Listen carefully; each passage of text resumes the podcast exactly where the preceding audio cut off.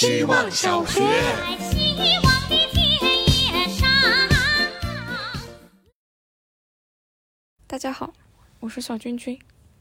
坏老师今天为了为难我们，要做个年终总结。要我说，年终总结像个巨大的时钟，时刻提醒着你，是不是对得起正在倒计的时间。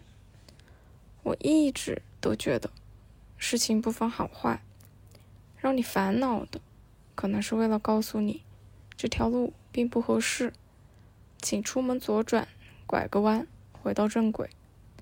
虽然我也只是个被烦恼困扰的、还没开化的凡夫俗子，但上半年我也尽力保持着这个状态，走到了现在。最近觉得好像离目标越来越近了，想着自己也许就真走在了人生的正轨上，不由得嘴角上扬，开始兴奋了起来，走路人都带劲了。希望小学。大家好，我是小纯洁。其实我很爱总结，年终总结是我的仪式感。去年去了很多地方旅游，一个人在汕头南澳岛看海上日出，看拉萨的落日余晖，爬库木塔格沙漠的最高峰。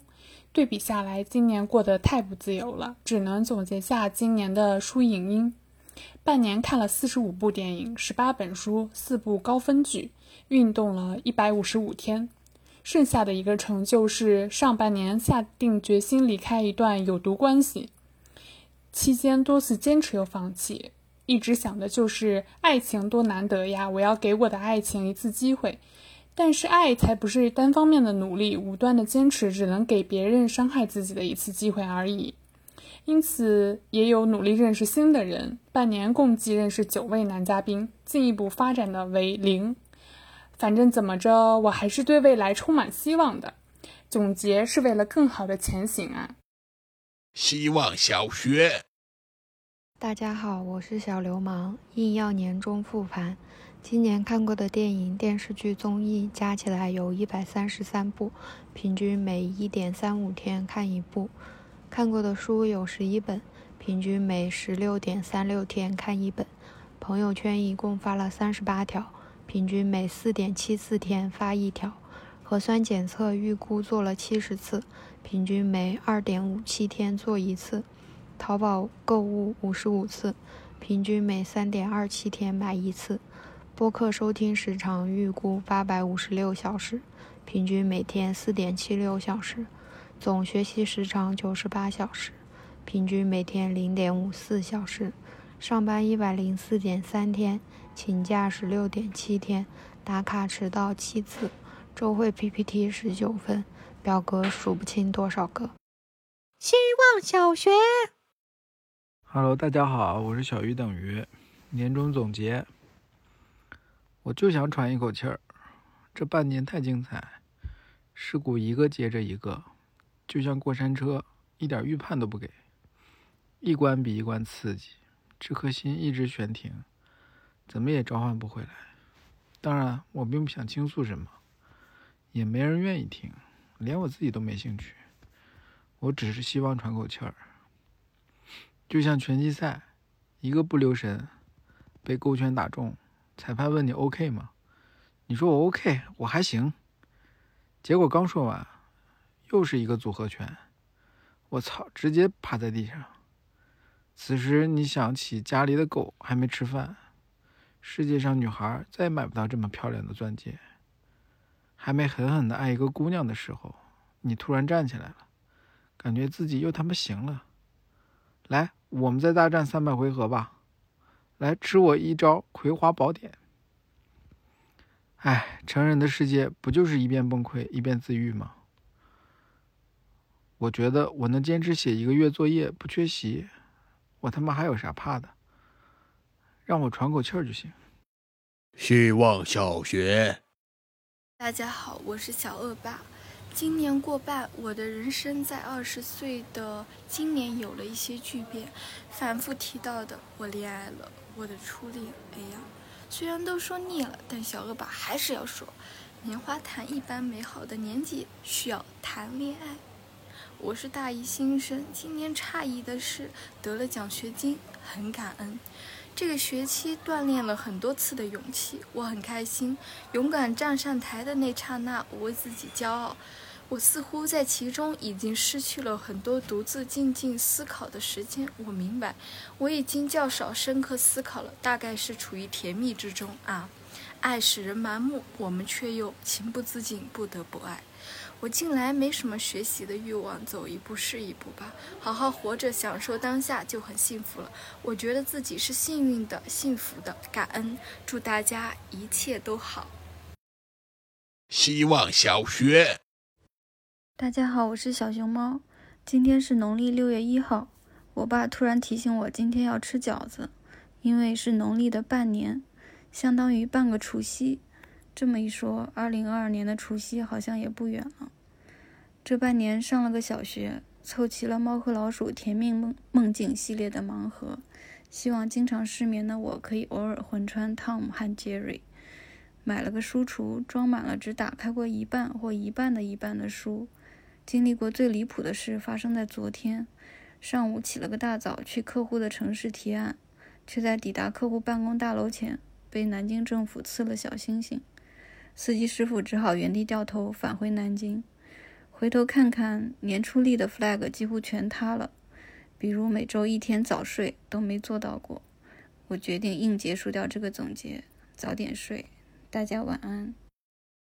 希望小学。大家好，我是小山。看到命题的第一反应是打开手机相册，向上滑至日期二零二二年一月一日。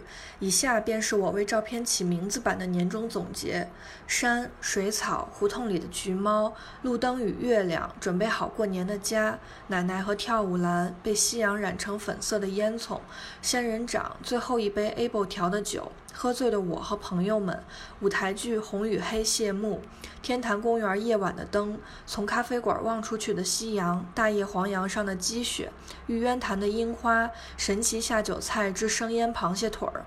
今年的梅子酒酿好了，面坛公园的落日，国子监胡同的绿，红色的月亮，儿童节的麦当劳儿童乐园餐。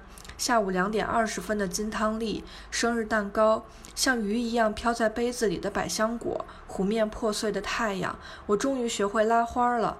山里的星空，凌晨四点起床尿尿看到的日出。以上就是我的上半年生活。希望小学，大家好，我是小杰西。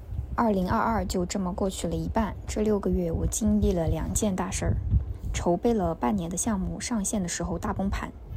被封控在家三个月，这两件事可谓是相辅相成。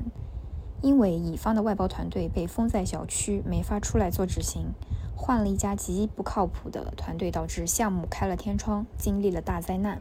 年终总结对我来说，就像是这个崩了的项目的复盘，一份事故报告。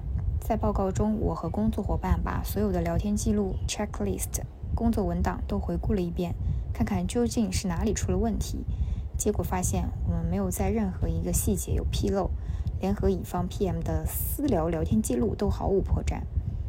我的年终总结就只能这么写了。这半年我什么都没做错，但是被惩罚了两次。希望小学，大家好，我是小南。